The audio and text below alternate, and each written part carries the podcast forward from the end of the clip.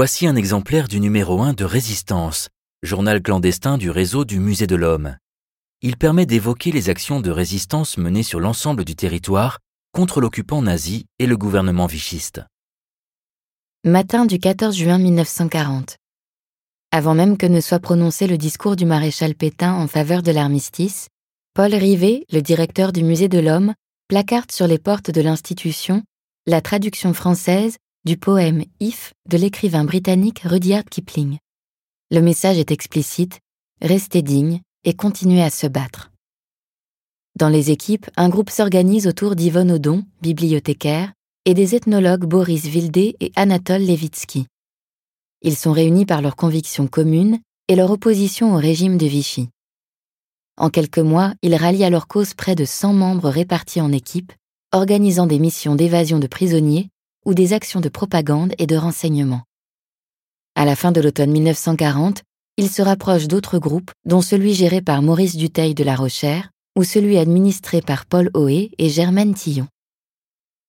Implanté sur l'ensemble de la zone occupée, ainsi que dans certaines villes de la zone libre, le réseau de résistance s'étend considérablement. Mais un an plus tard, tout bascule. Le service de renseignement allemand installé à Paris reçoit l'un de ses agents infiltrés. Il s'agit d'Albert Gaveau, homme de confiance de Boris Vildé et membre du groupe du Musée de l'Homme. Il dénonce Vildé au service de renseignement et en février 1941 ont lieu les premières arrestations. En tout, 19 personnes seront inculpées de crimes d'espionnage au profit d'une puissance ennemie. Suite au procès, 10 peines capitales, 3 peines de prison et 6 non-lieux seront prononcés. Concluons ce commentaire avec la lecture du poème de Rudyard Kipling, porteur d'un message d'espoir. Si.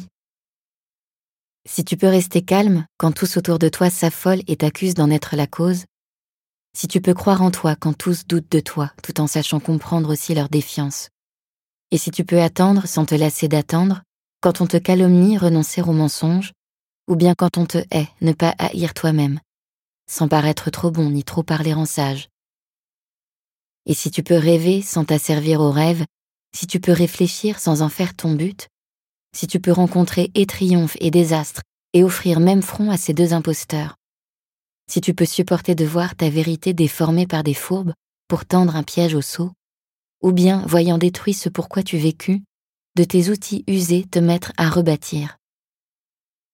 Si tu peux rassembler en un tas tous tes gains et les risquer en un seul coup de pile ou face, et perdre, et repartir de tes commencements sans souffler un seul mot, jamais de cette perte.